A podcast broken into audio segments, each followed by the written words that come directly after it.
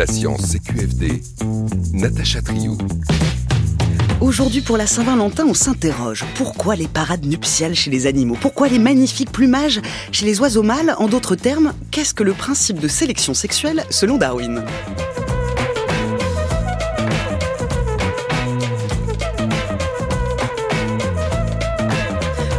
1860, dans une correspondance, Charles Darwin écrit La vue d'une plume dans la queue d'un pan, chaque fois que je la regarde, me rend malade. Pourquoi cet oiseau qui vole déjà mal s'encombre-t-il de plus longues plumes qui handicapent le mâle dans ses mouvements et le rend plus visible aux yeux des prédateurs? Darwin résout ce problème en ajoutant un versant à sa théorie de l'évolution qu'il baptise la sélection sexuelle. Une théorie aujourd'hui plus nuancée grâce au progrès en biologie et en éthologie. Sélection sexuelle à la queue le Clémentine Vignal, bonjour. Bonjour. Vous êtes professeure de biologie et d'écologie à Sorbonne Université et l'autrice du chapitre Sexe et comportement animal des rôles naturels des sexes dans l'ouvrage Sexe et genre de la biologie à la sociologie paru aux éditions Matériologiques en 2019. Nous sommes également en ligne avec Thomas Lenormand. Bonjour. Bonjour. Vous êtes directeur de recherche au CNRS, au Centre d'écologie fonctionnelle et évolutive à Montpellier. Merci à vous deux d'avoir accepté notre invitation en direct sur France Culture.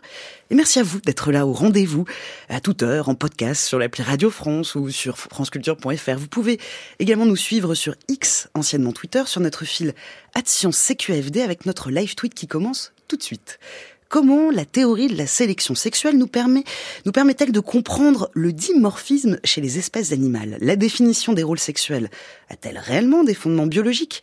Et comment les récents progrès justement nous permettent de nuancer les rapports mâle-femelle établis par ce cadre théorique? Nous sommes ensemble jusqu'à 17h pour répondre à ces questions. On commence avec notre archive du jour et une première présentation de ce principe. Nous sommes en 1952. On parle de caractère sexuel primaire et de caractère sexuel secondaire.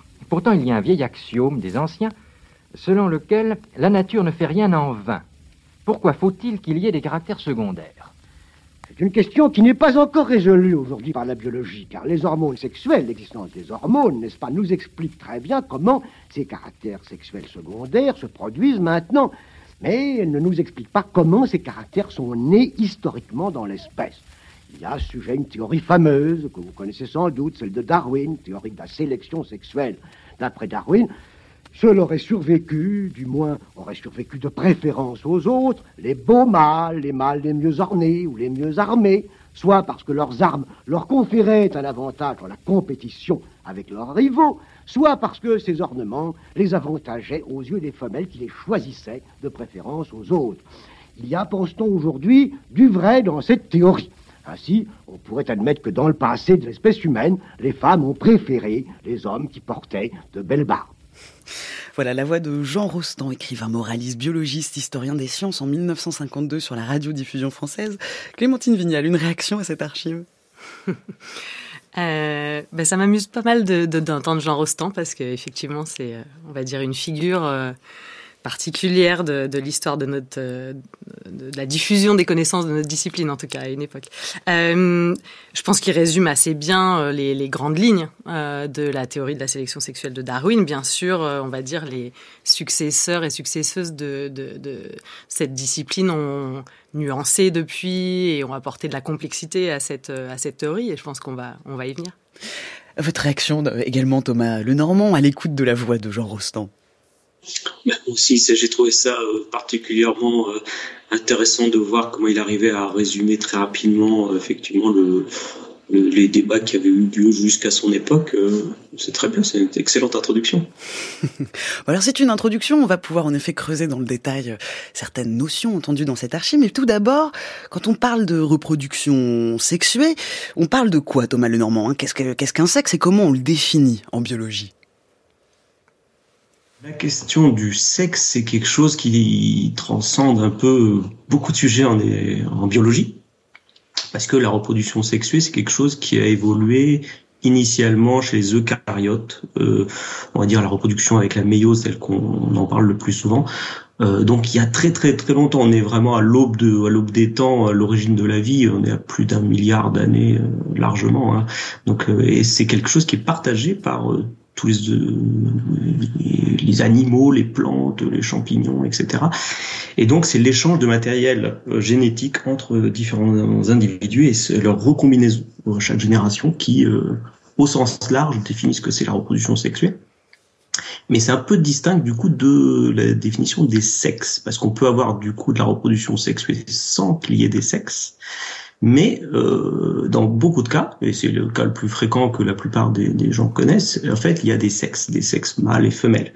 Et donc, pour les biologistes, euh, la définition de mâle et femelle est liée vraiment à la production de deux types de gamètes, donc des microgamètes, les spermatozoïdes qui sont produits en grand nombre, qui sont de petite taille et qui contiennent pas de ressources.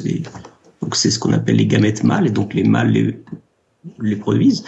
Et les, gamètes femelles, donc qui sont peu nombreux, euh, qui contiennent beaucoup de ressources et qui sont produits donc par des femelles. Alors évidemment, il y a beaucoup d'espèces très diversifiées. Euh, et il y a également des espèces hermaphrodites, c'est-à-dire où les individus peuvent à la fois produire des gamètes mâles et des gamètes femelles, on appelle donc ça hermaphrodite, mais il n'empêche qu'à chaque fois c'est quelque chose de binaire, c'est-à-dire soit on a des petits gamètes, des gros gamètes. Donc euh, le concept de sexe biologique est très binaire de ce point de vue. Clémentine Vignal. Euh, oui, euh, effectivement, c'est une, une définition euh, des sexes sur la base des gamètes. Après, c'est vrai que si on veut apporter encore un peu plus de, de diversité, on peut dire qu'il existe des organismes vivants chez qui on peut définir plus de deux types de sexe, ça existe, euh, avec, même euh, euh, voilà la, discussion sur sur les types sexuels de, de, certains organismes comme le blob avec, alors je sais plus, Thomas tu me corrigeras, plus de 700 types sexuels il me semble chez le blob ou quelque chose comme ça. Donc on est sur des voilà sur des fonctionnements biologiques de ces types sexuels. Hein. Et d'ailleurs, j'utilise type sexuel et pas sexe, et je pense que Thomas pourra euh, préciser pourquoi on, on, est, on est un petit peu prudent euh, avec, euh, avec la terminologie. Mais il y a quand même de la diversité, voilà. Mais quand on parle de reproduction sexuelle et de sexe, on parle généralement, effectivement, d'organismes qui ont deux sexes, mâles et femelles, qu'on définit par leur type de gamètes. Thomas Lenormand, sur les types sexuels chez le blob? le concept de type sexuel, effectivement, c'est très intéressant. Donc, ça, c'est quelque chose qui ne, parce qu'il y a donc pas mal d'organismes chez qui il n'y a pas de d'anisogamie. Donc, l'anisogamie, ça veut dire on produit des petits gamètes et des gros gamètes. Et il y a pas mal d'espèces où en fait ça n'existe pas l'anisogamie. Donc il n'y a pas lieu de parler de mâle et de femelle. Mm. Et donc on parle d'autre chose. Ça veut pas dire que tout le monde peut se croiser avec tout le monde. Et il y a des types sexuels, effectivement. Et donc il y a beaucoup d'espèces, il y a beaucoup de champignons, par exemple, où c'est le cas, des protozoaires, où c'est également le cas.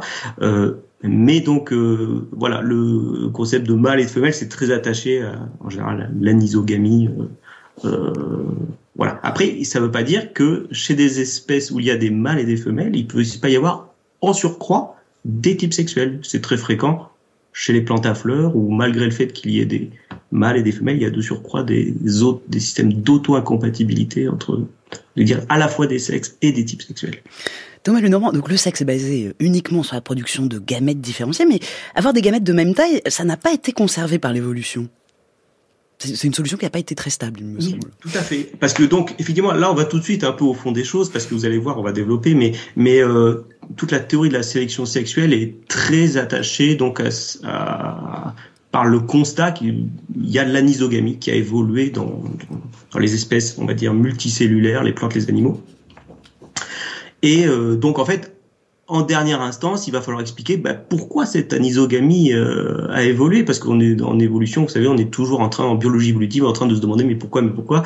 Ben donc là, on remonte un peu à la, la, racine du problème entre guillemets, et on va se demander bah, pourquoi donc l'anisogamie a évolué? Alors encore une fois, là, c'est quelque chose qu'il faut s'imaginer avoir évolué il y a très longtemps au moment où évolue les, les, la multicellularité, donc on est vraiment euh, avant l'explosion cambrienne, on est, c'est quelque chose de très ancien. Et euh, ce qu'il faut imaginer, c'est qu'en fait, on se, avant qu'il y ait de l'anisogamie, donc il y avait des situations isogames, c'est-à-dire que tous les individus produisaient, si vous voulez, des gamètes un peu moyens. On pourrait imaginer ça, par exemple, dans l'océan. Et donc ces gamètes se rencontrent un peu au hasard. Et donc là, si on suppose que il faut une certaine taille, une, assez grosse taille en fait de ces euh, de ces œufs qui vont être produits par la fécondation de deux gamètes pour que ça puisse se développer dans un organisme multicellulaire. Eh bien, euh, il va euh, y avoir une, ce qu'on appelle une sélection disruptive qui va opérer. C'est-à-dire que il y a de la variation, les individus qui vont commencer à produire un petit peu plus de petits gamètes, donc qui sont plus petits, donc ils vont pouvoir les produire en plus grand nombre, vont avoir tendance à monopoliser la fécondation des autres gamètes. Et ces autres gamètes, une fois qu'ils auront été fécondés euh, par ces petits gamètes, il va y avoir une sélection pour que leur taille augmente petit à petit, parce que pour faire ce nouvel individu qui va être multicellulaire, il faut quand même beaucoup de ressources. Et donc c'est comme ça que, euh, au moment où évolue la multicellularité, quasiment systématiquement, on a évolution de la nisogamie en parallèle. Clémentine Vignal? Oui, alors là, là euh, je dirais, c'est vraiment plus le domaine de Thomas euh, mm. que, que, le mien. Hein, euh, mais effectivement, c'est ce, cet état de fait, hein, cette évolution vers une anisogamie, bah, ça va ensuite nous poser des questions sur qu'est-ce que ça implique pour les individus qui portent cette anisogamie. Est-ce que ça crée l'évolution ben, d'autres caractères hein, liés à cette anisogamie, à d'autres niveaux hein, de l'organisme Et donc c'est c'est là-dessus que la théorie de la sélection sexuelle va, va nous apporter des réponses. Oui, mais c'est sûr, euh, c'est avec euh, euh, cette apparition de gamètes différentes hein, qui a ensuite entraîné donc une cascade d'autres évolutions qu'on observe aujourd'hui avec les caractères sexuels secondaires et les comportements liés à la reproduction. On va arriver hein, sur le principe de, sélection sexuelle, mais d'abord, Clémentine Vignal, on peut peut-être aussi revenir sur le principe de sélection naturelle tel qu'il est formulé par Darwin. Euh, oui, bien sûr. Ben, euh, c'est vraiment euh, une théorie fondatrice hein, pour la, recherche en biologie aujourd'hui. Hein.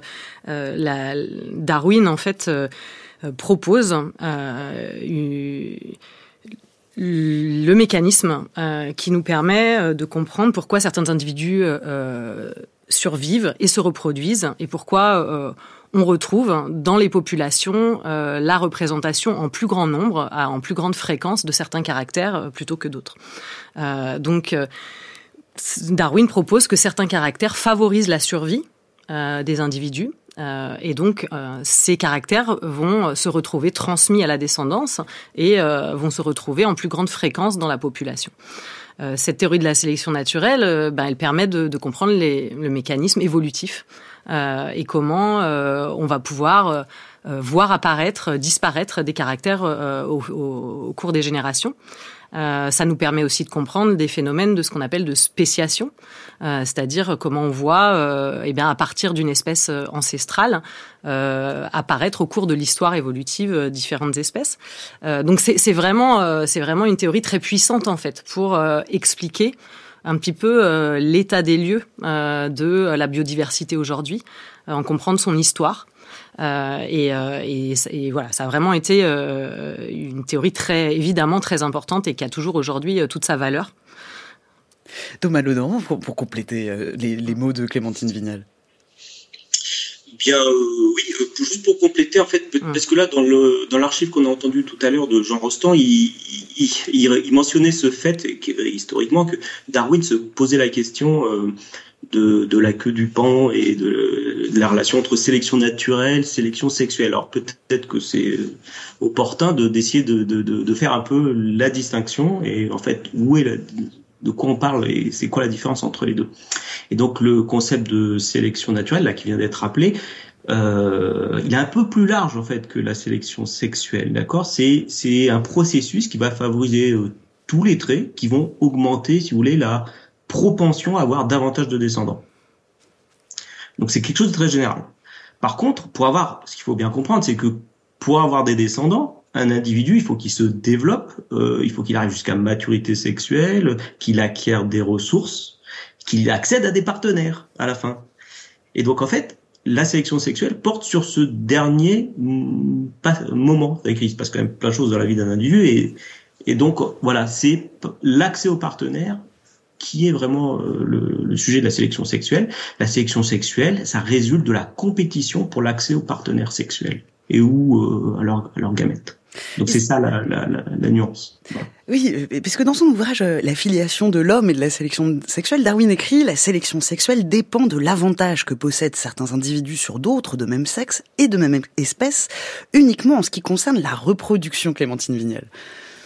Euh, oui, tout à fait. Donc euh, l'interrogation de départ, hein, c'est celle qui est, qui est euh, bah, soulevée par euh, Jean Rostand, cette, euh, cette, apparente contradiction en fait. Certains caractères semblent être handicapants pour la survie.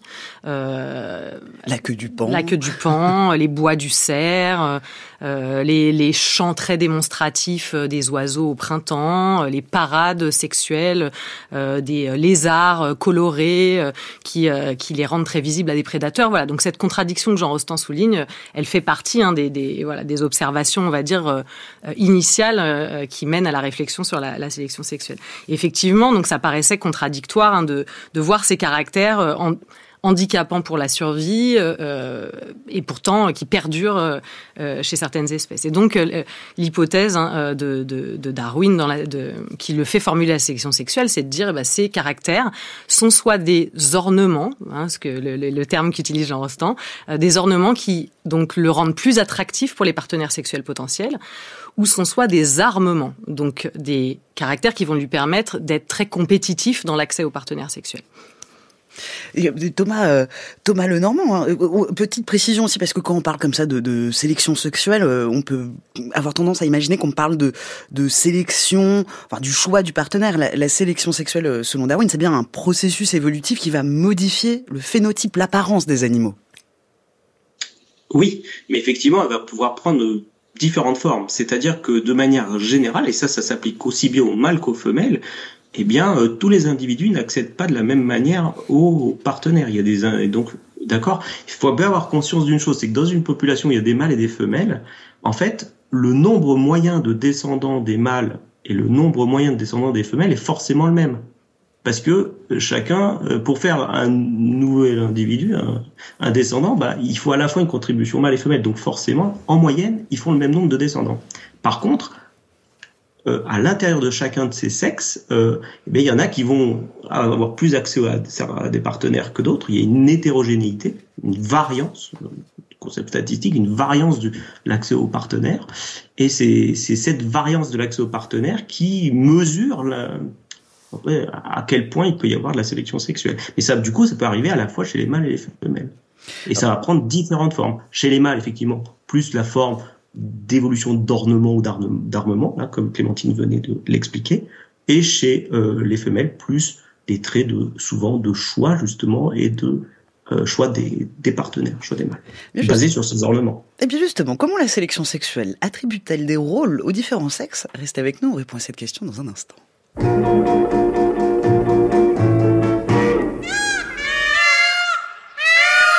France Culture, la science CQFD Natacha Trio. Le chant du pan est notre plus beau plumage pour cette émission sur la sélection sexuelle à l'occasion de la Saint-Valentin. Nous sommes en direct avec Clémentine Vignal et Thomas Le Normand. Nous venons de voir que la sélection sexuelle constitue un des mécanismes de la théorie de l'évolution de Charles Darwin. si la sélection naturelle est liée à la lutte pour la survie, la sélection, la sélection sexuelle, elle, est liée à la lutte pour la reproduction. Clémentine Vignal, ça, c'est une pression qui s'exerce sur ce qu'on appelle les caractères sexuels secondaires, ce qu'on appelle aussi le dimorphisme sexuel. Ça, dans les mammifères, on, a beaucoup d'exemples de ces différenciations sexuelles. Oui, tout à fait. Alors déjà, donc les caractères sexuels secondaires, euh, c'est effectivement tous ces caractères qui vont être liés au sexe, mais qui ne sont pas directement liés aux organes sexuels. Euh, donc, euh, qu'on va pouvoir associer à un des deux sexes, euh, mais qui sont pas euh, voilà directement liés aux, organes génitaux ni aux, ni aux gamètes.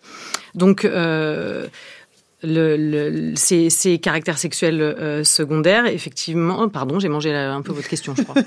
je pensais justement à ces, ces caractères euh, sexuels secondaires, donc en effet, qui sont pas liés à la reproduction euh, à proprement parler. De, de, justement, de, on a de nombreux exemples dans la nature. Je pense à la tribu crinière chez le lion, bois du cerf. Donc effectivement, il y a une grande diversité. Cette diversité, elle peut être à la fois sur des des caractéristiques morphologiques, anatomiques, donc le, mâle et la femelle qui vont pas avoir la même apparence, la coloration du plumage chez les oiseaux, des attributs effectivement de pilosité, de taille des dents chez les mammifères, de taille corporelle, hein, le mâle et la femelle qui vont pas avoir la même taille.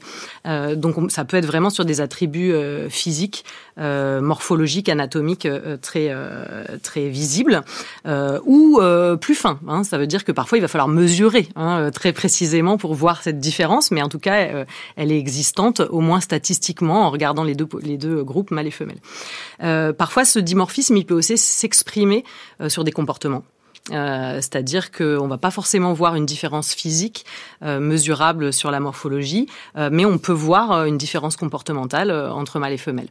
et puis, il faut pas oublier qu'il y a des cas où il n'y a pas de dimorphisme, c'est-à-dire où mâles et femelles, en fait, sont pas différents ni sur leur morphologie, euh, ou ni sur leur comportement. Euh, il y a quand même des, des exemples d'espèces qui rentrent dans cette case. Sur les dimorphismes visibles, on a aussi les, les canines saillantes du morse mm. ou du phacochère. Il y a aussi mm. des exemples chez les invertébrés avec euh, des céphalophodes mâles. Enfin, Thomas Lenormand, pourquoi dans la plupart des espèces observées, c'est le mâle qui possède des attributs ornementaux ou des attributs d'attaque ou de défense en plus par rapport à la femelle? Alors pour un peu revenir, on va dire au cœur de la question, on a déjà tout à l'heure introduit donc l'idée de l'anisogamie, de pourquoi elle évoluait, et donc il y a une, il y a un phénomène qui est tout à fait lié à l'anisogamie, euh, qui a été un peu découvert par un, biologiste anglais euh, du nom de Bateman et euh, qui c'est donc c'est cette idée de gradure de Bateman qui serait différent chez les mâles et les femelles, qui serait un peu à l'origine beaucoup de ces rôles typiques sexuels. Alors, qu'est-ce que c'est que euh, cette idée de gradient de Bateman? Ben, si vous voulez, c'est la relation entre le nombre de partenaires et le nombre de descendants. C'est-à-dire que si on a une relation qui est positive et forte entre euh, le, nombre de partenaires et le nombre de descendants, en fait, il va y avoir une sélection pour obtenir de plus en... C'est très favorable d'avoir plus de partenaires, puisque ça permet de faire plus de descendants. Mais pour une femelle qui produit peu de gros gamètes qui sont chacun coûteux, euh, ajouter des partenaires euh, et des accouplements, euh, ça peut pas forcément augmenter le nombre de descendants à l'infini. Une fois que tous ces ovules sont fécondés, ajouter davantage de partenaires n'ajoute pas, en fait, n'augmente pas le nombre de descendants. Alors que pour un mâle, la situation est différente. En général, ajouter des partenaires peut continuer à augmenter le nombre de descendants. Et donc c'est ce qu'on dit. Euh, euh, on exprime cela en disant que le gradient de Bateman, donc cette relation entre nombre de descendants et nombre de partenaires, est plus forte chez les mâles que chez les femelles en général. Donc en général, ça a été mesuré hein, euh, plein plein plein de fois et donc c'est vrai qu'en général c'est comme ça. Il y a des exceptions, on en parlera tout à l'heure. Et donc ça, c'est une différence fondamentale qui va être à la base donc de sélection de traits de comportement différentes entre la, une femelle qui, a, qui, qui veut du coup choisir les bons mâles pour féconder ses, ses gamètes et le, les mâles qui euh, plutôt vont avoir une, forte pression de sélection pour augmenter leur nombre de partenaires. Oui, c'est ça, c'est que sur la, courbe justement de, Bateman, on, on voit euh, qu'à l'inverse pour les femelles, à cause des limitations de production de gamètes, le, nombre de descendances plafonne à un certain moment, comme vous dites. Ça, ce sont des travaux qui ont été faits en, en 1948, euh, en s'appuyant sur une expérience euh, sur euh, des drosophiles. Mais, mais, Darwin, déjà à l'époque, qualifiait cette asymétrie qui conduirait les mâles à être en compétition pour l'accès aux femelles disponibles qui elles sont sélectives dans leur choix de partenaire, Darwin qualifie, qualifie ce phénomène de dichotomie femelle timide, mal ardent.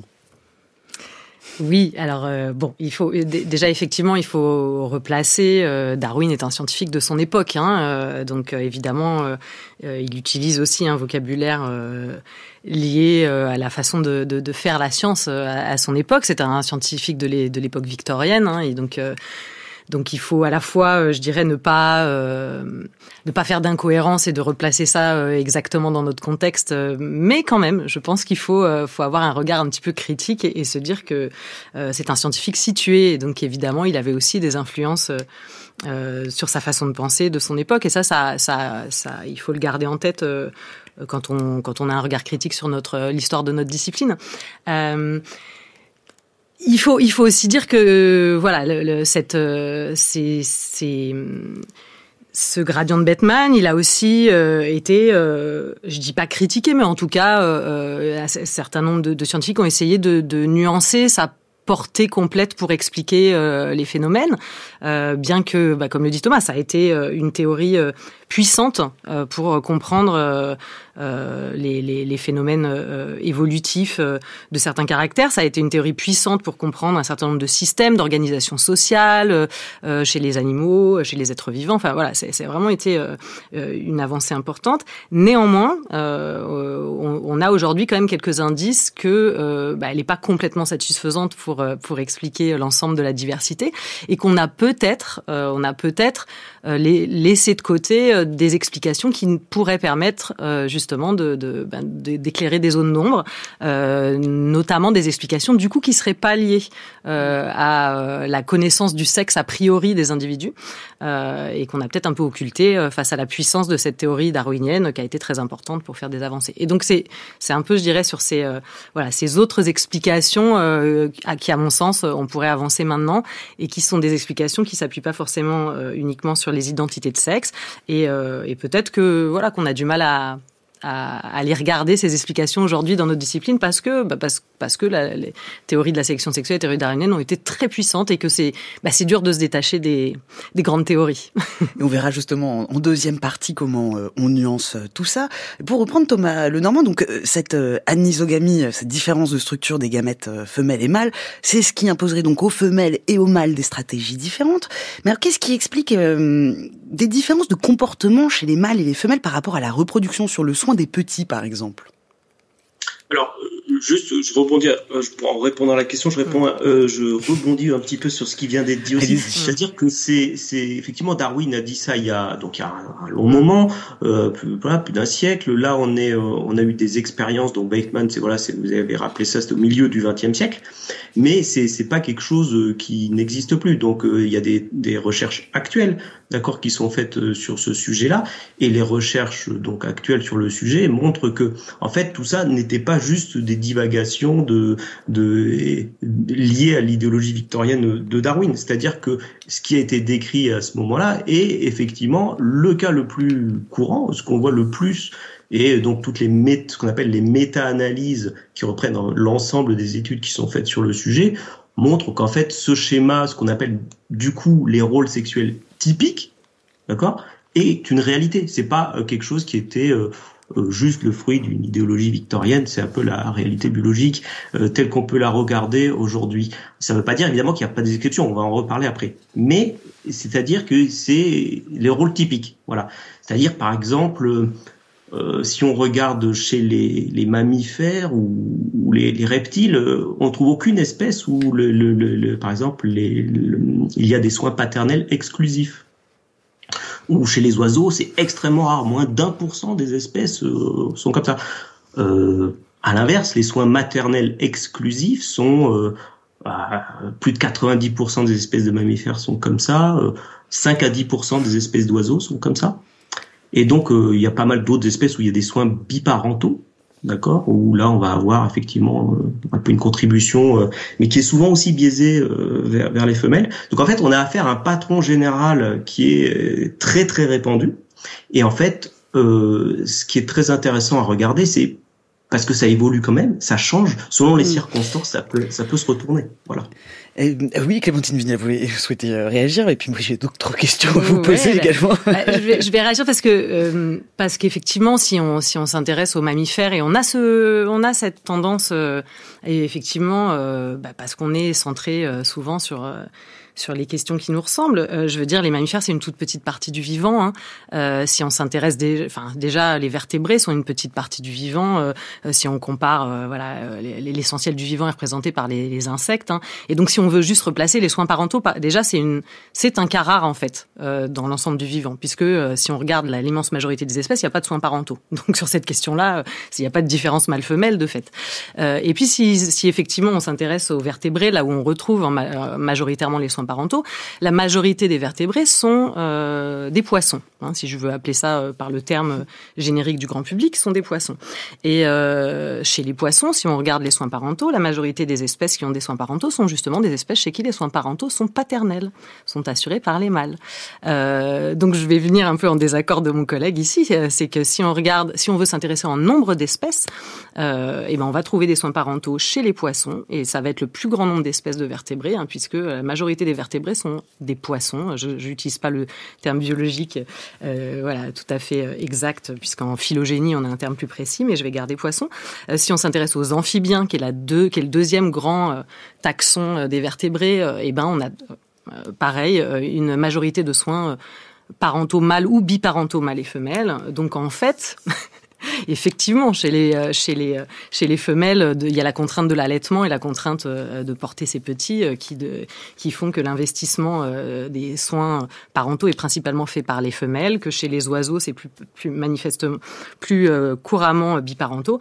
Mais si on s'intéresse à l'ensemble du vivant, quand même, je pense qu'il faut voir que les soins parentaux peuvent être assurés par les mâles en grand nombre euh, et, que ça, c'est une réalité. Alors, est-ce qu'on va prolonger sur cette question justement? Est-ce que les différences de comportement chez les animaux de sexe opposé ne s'expliquent que par une dichotomie mâle-femelle? Comment la sélection sexuelle attribue-t-elle des rôles aux différents sexes et comment nuancer tout ça? On en parle dans quelques instants après avoir écouté cette parade nuptiale pour être humain.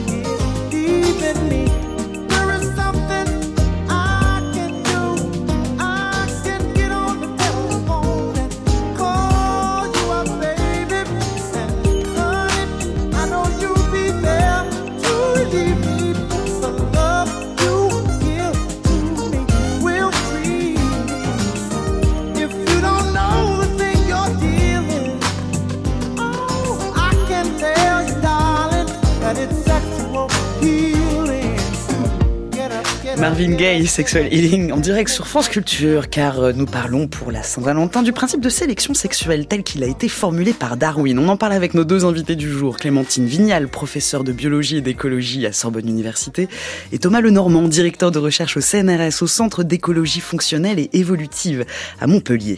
Nous venons de voir comment le cadre de la sélection sexuelle s'est ancré avec une explication biologique. Les différences des gamètes expliquent ses comportements, le mâle produit des gamètes en grande quantité, sa meilleure stratégie est ainsi de multiplier les partenaires, tandis que la femelle produit peu de gamètes qui lui coûtent beaucoup d'énergie. Ainsi, elle doit choisir le meilleur partenaire. Voici, c'était pour euh, la théorie. Maintenant, venons-en à nos, à nos oiseaux. Hein, chez certaines espèces, les stratégies développées par la jante masculine, entre guillemets, dans leur parade nuptiale se révèlent parfois très sophistiqué pour parvenir à séduire la femelle convoitée. On en parle avec notre oiseau de paradis à nous. Bonjour Céline Lausanne. Bonjour Natacha. Alors pour découvrir ces, ces stratégies nuptiales, vous êtes allé à l'Institut de systématique évolution biodiversité du Muséum national d'histoire naturelle. Oui, pour me plonger au sein des collections de spécimens naturalisés, une sorte de bibliothèque où sont conservées une grande diversité d'espèces, un corpus qui aide les chercheurs comme Jérôme Fuchs dans leurs travaux qui lui s'intéressent aux oiseaux d'un point de vue évolutif, phylogénétique et biogéographique. Et en ce qui concerne la sélection sexuelle, il m'a présenté des stratégies de séduction, parades chorégraphiées, chants mélodieux et plumage coloré, des avantages évolutifs réunis dans le cadre notamment de la rousserolle turdoïde ou du loriot d'Europe.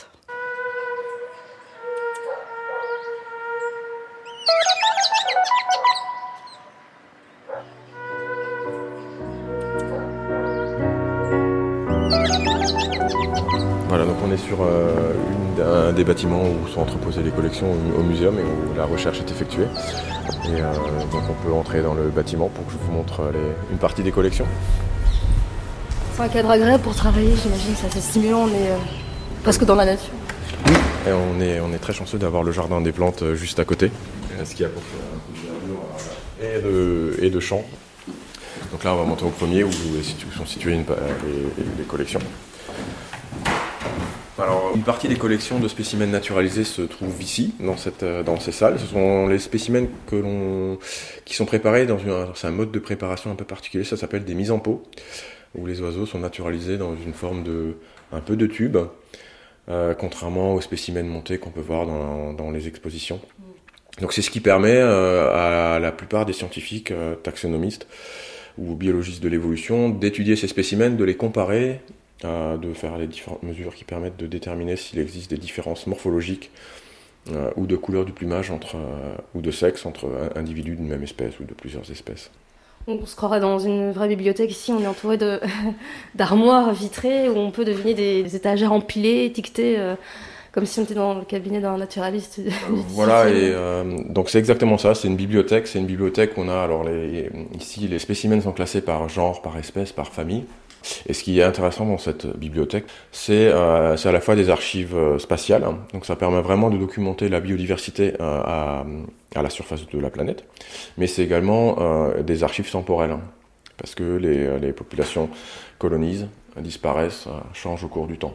Donc ce sont des collections qui sont extrêmement utilisées pour voir des changements morphologiques hein, au sein de certaines populations également. Alors, on a, il y a énormément de cas de sélection sexuelle qui sont connus chez les oiseaux. Une des manifestations la plus évidente, c'est soit le dimorphisme sexuel sur la couleur du plumage, ou euh, le chant, euh, même si au euh, on se rend compte de plus en plus qu'en fait, euh, à la fois le mâle et la femelle chantent. Donc là, c'est une espèce qui est assez spectaculaire, c'est les oiseaux de paradis. C'est le genre Ptiloris, qu'on trouve en, en Papouasie-Nouvelle-Guinée. Et donc là, on a un, un dimorphisme sexuel extrêmement marqué, avec euh, donc le mâle qui a ce plumage noir iridescent. Et, en euh, fait, il, a, il est vraiment très sombre, mais euh, son, son cou, son col est euh, irisé bleu. Alors c'est peut-être une illusion d'optique, mais en tout cas. Il, il est irisé bleu et, et, effectivement là. Très esthétique. Ah, c'est superbe. c'est très très beau. Mais la, la, la, couleur change aussi en fonction de l'orientation de la lumière. Et les femelles, elles, sont euh, plus ternes. Beaucoup plus ternes. Euh, alors, Et puis euh, marron un peu ambré, plus clair sur le ventre. Voilà, avec des petits chevrons sur le ventre. Et c'est généralement lié au fait que les, les soins parentaux sont pas les mêmes. Donc c'est majoritairement dans ce cas-là la, la, femelle qui couvre. Et donc ça crée ce plumage un peu plus cryptique. C'est aussi une protection pour ne pas être détecté par les prédateurs. Le mâle, lui, euh, il fait la parade. Donc c'est une parade assez spectaculaire. Euh... Avec un plumage ou une danse et des Ah voilà, avec des, des, danses. Alors certaines espèces de cette famille, par exemple, ouvrent les ailes et agitent euh, le cou comme ça, et donc ça crée des, des variations de, de, ces couleurs irisées. Euh, et donc en fait, ça c'est un comportement qui est sélectionné euh, sexuellement. Les, les, femelles préfèrent les mâles euh, avec des, des parades plus diversifiées, plus marquées parce que c'est un signe de bonne santé.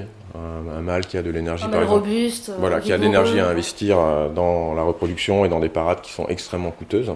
Donc c'est ce type d'indicateur. C'est-à-dire que le chant n'est pas forcément mélodieux si le plumage est beau. En général, euh, ouais, y a, on peut pas investir sur tout. La seule. On peut pas tout avoir. Quoi. Voilà, exactement. Il faut faire un choix. Ou on a une jolie voix, ou on est beau. La seule, la seule exception potentielle, c'est le loriot, qui est un oiseau loriot très joli, avec un jaune brillant, avec du noir euh, brillant aussi et qui a un chant assez flûté. Je sais pas si vous avez déjà entendu. Non. Bon, je vais vous faire Donc, écouter un loriot. Allez, Donc ouais. il est mélodieux et majestueux. Voilà. Il est pas long le chant, mais il est, il est très flûté.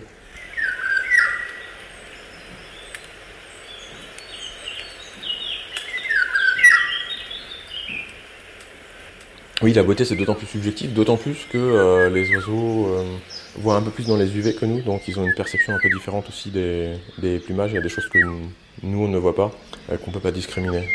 Ce que je voulais dire aussi, c'est que malgré la subjectivité et la perception qui peut varier d'une espèce à l'autre, il y a peut-être des, critères invariables, la notion de symétrie ou d'intensité de couleur ou de morphologie, la grandeur, comme on disait. Oui, euh, et la symétrie, alors ça c'est valable pour beaucoup d'espèces, y compris nous. Euh, la symétrie, en fait, elle est, euh, elle est extrêmement importante pour le choix du partenaire. D'une manière générale, plus les, les organismes sont symétriques, plus ils sont préférés. Donc ça c'est la rousserolle turdoïde. Et donc elle a un champ extrêmement varié qui incorpore de l'imitation. Alors je vais Ça, c'est une stratégie qui fonctionne, apparemment? Oui, pour certaines espèces.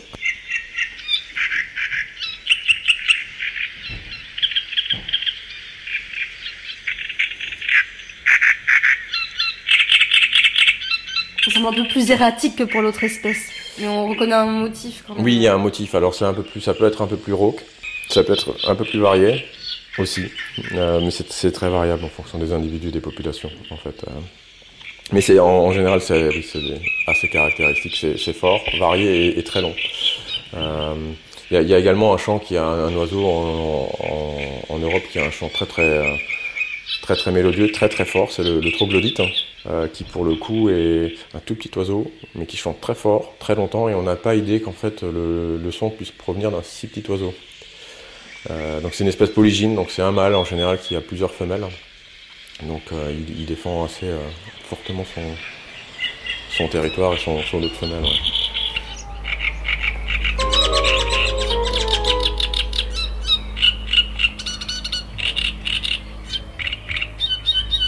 Merci Céline Lausanne pour ce reportage. Thomas Lenormand, une réaction à ce qu'on vient d'entendre?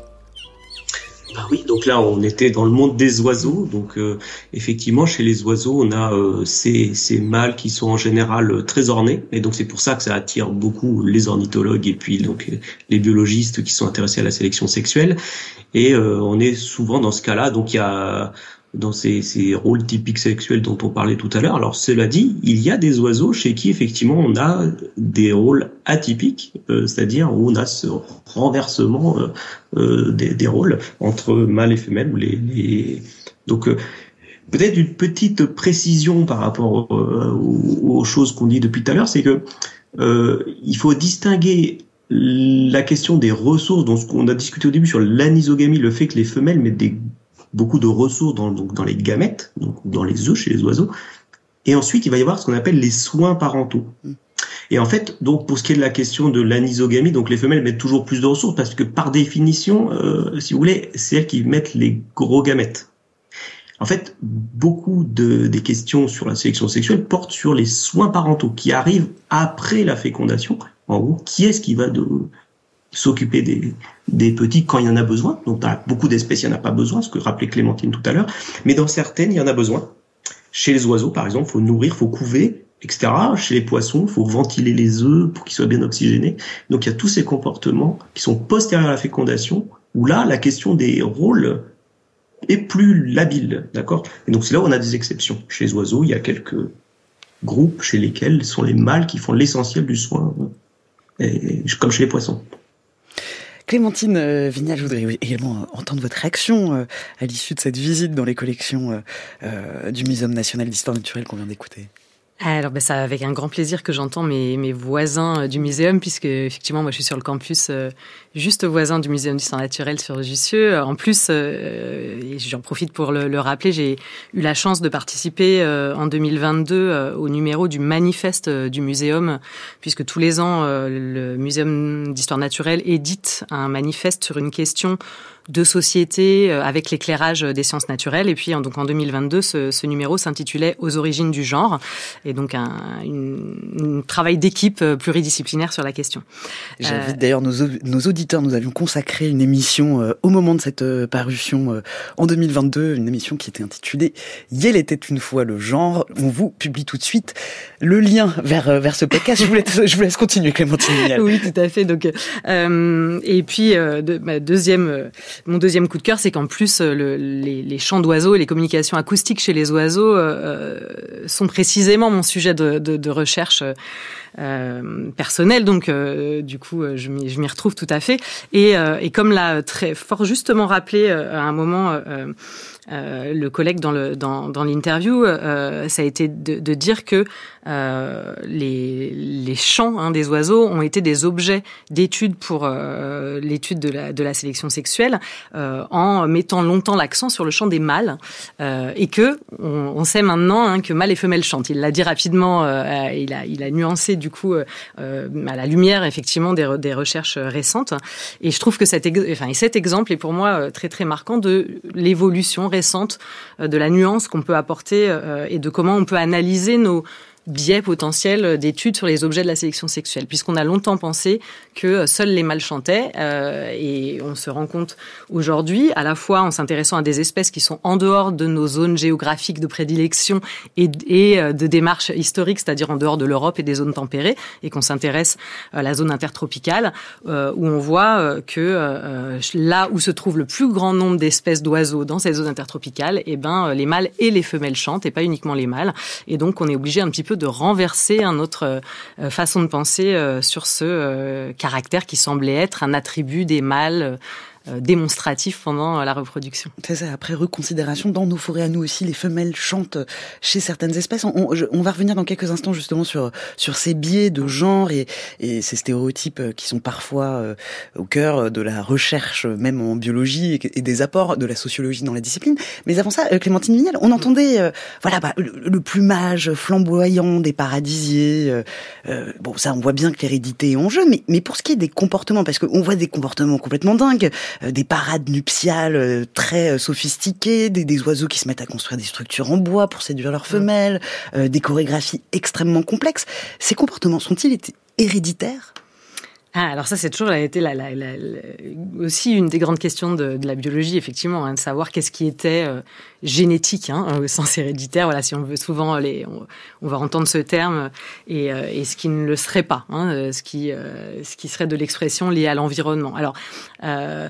Euh, je dirais, ça fait maintenant euh, très longtemps hein, que la biologie voit les questions de manière euh, interactive hein, entre ces deux dimensions euh, et, et, voit la complexité de la mise en place des caractères à, l'interaction de ces deux origines, hein, voilà, si je, si je veux le dire comme ça, de ces deux mécanismes. évidemment, donc, les comportements bah, se mettent en place. à la jonction de, de ces mécanismes, c'est-à-dire d'une origine héréditaire, génétique, euh, euh, mais également euh, des conditions de développement, euh, des conditions environnementales ponctuelles hein, du moment de l'expression du comportement, des conditions environnementales liées aux interactions sociales, etc. Donc effectivement, il y a des comportements qui sont héréditaires et sur lesquels il va pouvoir y avoir euh, des contraintes, euh, une, des pressions évolutives, je dirais, des phénomènes évolutifs et qu'on va pouvoir donc transmettre d'une génération à l'autre. Euh, et il y a des, comportements qui vont être plus sujets euh, aux contraintes environnementales et à l'expression individuelle et à son à sa créativité, on va dire. Euh, donc euh, on, on, ces parades, si je veux revenir à cet exemple précis, euh, sont des objets effectivement de la sélection sexuelle euh, et, euh, et, ces séquences comportementales hein, que sont les parades nuptiales euh, sont des sont de bons exemples euh, de, de, de, des résultats de la sélection sexuelle. On les a beaucoup étudiés effectivement parce qu'elles sont très démonstratives chez les mâles et comme le disait Thomas, hein, ce sont des des démonstrations répétées hein, de la de la de la force de cette théorie pour comprendre l'évolution de ces de ces caractères. Euh, néanmoins, là où je veux nuancer, c'est que souvent on connaît moins, ou on cite moins en exemple, euh, le fait qu'il peut exister des parades mutuelles. Et là encore, je vais revenir sur mes euh, oiseaux de forêt tropicale qui ont été beaucoup moins, ou en tout cas qui sont plus récemment étudiés, qui, par exemple, utilisent des duos vocaux et donc qui chantent en duo de manière très synchronisée où mâles et femelles utilisent des chants tout aussi complexes euh, et euh, c'est euh, voilà c'est euh, parades mutuelles où mâles et femelles performent où mâles et femelles se choisissent euh, ben nous montre hein, qu'il reste encore des, des, zones à explorer. On voit bien hein, que on se rend compte aujourd'hui que le cadre théorique actuel n'est pas suffisant pour expliquer la grande variabilité et diversité de comportements observés. Restez, restez avec nous, on y vient. Love me tender, love me sweet. France Culture, la science CQFD, Natacha Trio. On a mis le paquet aujourd'hui. On est en direct sur France Culture avec Clémentine Vignal et Thomas Lenormand. Nous parlons du principe de sélection sexuelle. Clémentine Vignal, on a de nombreux exemples aujourd'hui où justement ce cadre de la, sélection sexuelle ne, marche pas. Hein. La définition des rôles sexuels, c'est justement euh, quelque chose... Euh, enfin, vous travaillez sur ces questions. Euh, quels sont justement les exemples sur lesquels on est obligé, forcé aujourd'hui de nuancer sur ces questions-là? De nuancer, oui. Je dirais pas que le cadre de la sélection sexuelle marche pas, mais en tout cas, euh, euh, voilà, il y a, des, situations euh, où on peut proposer des mécanismes complémentaires qui permettraient d'expliquer de, des, situations. Je vais prendre un exemple. Il y a, l'exemple par exemple du dimorphisme euh, de taille euh, chez les mammifères. Donc là, je vais pas être sur du comportement, hein, mais simplement, euh, c'est pour illustrer comment on a, on a pu passer à côté d'une partie de l'explication. On a donc beaucoup cherché à expliquer ce dimorphisme de taille euh, chez les mammifères euh, par euh, la sélection sexuelle, hein, que les mâles étaient plus gros pour être plus compétitifs et plus capables de défendre les femelles qu'ils avaient dans leur groupe de reproduction. Donc l'exemple du gorille, hein, très massif, avec son groupe de femelles. et donc voilà, des, certaines recherches hein, récentes euh, montrent euh, qu'une partie de ce, dimorphisme pourrait s'expliquer peut-être par de la sélection naturelle en fait, et le fait que mâles et femelles euh, chez donc certaines espèces pourraient exploiter des niches écologiques et des, ressources alimentaires différentes, et qu'on pourrait considérer le mécanisme de la sélection naturelle comme une, partie de l'explication. Et donc on se serait peut-être engouffré un peu trop vite dans l'explication de la sélection sexuelle. Et pour, pour revenir à mes comportements. Euh, de la même manière, bien que, euh, euh, comme Thomas le citait tout à l'heure, on, reconnaît hein, depuis très longtemps dans la recherche sur la sélection sexuelle qu'il existe des exceptions, des cas de rôle inversé, etc., qu'on arrive quand même à expliquer dans le cadre théorique, il y, a quand même une certaine variabilité qui, qui, pour moi, hein, est pas expliquée de manière tout à fait satisfaisante en gardant uniquement ce cadre, ce cadre-là je vais, je vais, je vais parler de la variabilité, bien sûr, qui peut être entre les espèces, mais celle-là, elle n'est pas très surprenante. Je veux dire, euh, on, on, arrive facilement à imaginer qu'être mâle ou femelle dans différentes espèces, euh, ça signifie pas exactement la même chose. Euh, et, euh, et, on arrive assez facilement à expliquer euh, cette, cette, vari cette variabilité entre espèces. Mais ce que je trouve plus intéressant, c'est de regarder euh, qu'il y a différentes façons d'être mâle ou femelle à l'intérieur d'une même espèce. C'est-à-dire que être un mâle et être une femelle dans une même espèce, ça peut signifier différentes choses en fonction euh, eh ben, du, du, effectivement de l'histoire de développement de l'individu. Euh, chez certains euh, papillons, la température de développement euh, va déterminer la façon dont l'adulte se euh, comporte.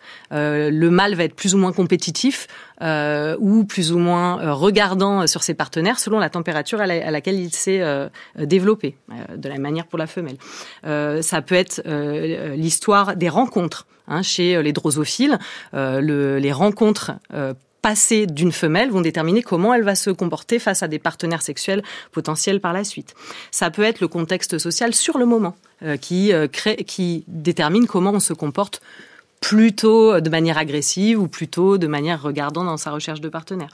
Euh, donc voilà, il y a, y a, vraiment euh, différentes façons d'être mâle ou femelle, euh, différentes stratégies mâle ou femelle à l'intérieur d'une même espèce, et c'est aussi cette diversité que, à mon sens, on a besoin de plus explorer. Voilà, les rôles mâle-femelle ne sont pas figés, c'est ce que c'est ce qu'on retrouve dans dans votre dans, dans le chapitre Sexe et comportement animal des rôles naturels des sexes. J'invite nos auditeurs à, à se procurer cet ouvrage Sexe et genre de la biologie à la sociologie.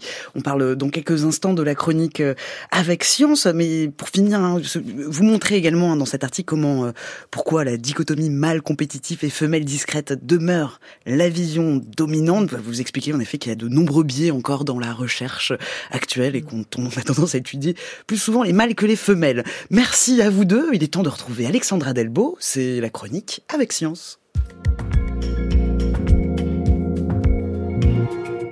Les neiges du Svalbard en Arctique sont-elles contaminées par des polluants venus d'ailleurs? Ce bout du monde longtemps considéré comme vierge est pollué et le constat en réalité ne date pas d'hier. Pour écrire un statut de l'Arctique et protéger au mieux cette région du pôle Nord de nos activités humaines, une initiative s'est lancée dans les années 90, le programme de surveillance et d'évaluation de l'Arctique, AMAP dans son acronyme anglais, et il y aura plusieurs acronymes dans cette chronique. Cette AMAP publie régulièrement des rapports, d'abord sur le réchauffement de cette zone, plus rapide que partout ailleurs sur le globe, mais aussi des évaluations régulières de la présence de produits chimiques dits préoccupants pour l'Arctique.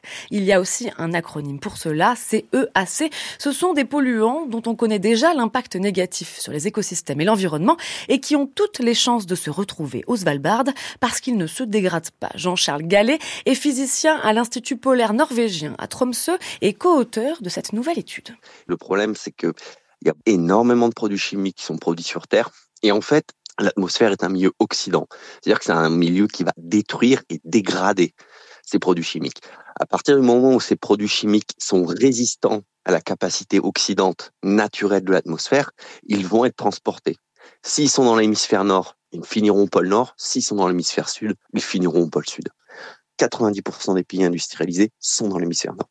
Donc, une grande partie de la pollution émise par les activités humaines se fait dans l'hémisphère nord. Donc tous les polluants qui sont émis dans l'hémisphère nord et qui ne sont pas dégradés naturellement dans l'atmosphère au bout d'un certain temps, et on parle de l'ordre de une semaine, puisque c'est le temps de transport, on va dire, de l'atmosphère dans un hémisphère, dans ces eaux-là, et eh ben, va finir au pôle. Et à partir du moment où on finit au pôle, bah, pour lui, c'est le terminus. Et nous, on étudie beaucoup ce qu'on retrouve dans la neige, et notamment dans les carottes de glace. Et donc, il y a beaucoup de ces polluants qui sont très persistants et très polluants pour l'environnement, mais également très toxiques pour les écosystèmes. Ces polluants aiment souvent se stocker dans les graisses animales. Ils vont donc persister dans chaque maillon de la chaîne alimentaire.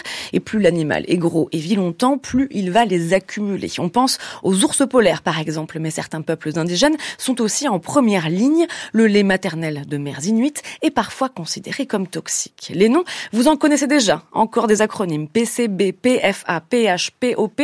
La liste est longue et l'objectif de l'AMAP est d'établir des recommandations en vue d'interdire ou de limiter l'usage de tel ou tel produit. Et pour cela, il faut mener des études, soit en s'intéressant à des nouveaux composants très spécifiques, soit en développant de nouvelles méthodes fines et précises pour détecter la présence de ces polluants.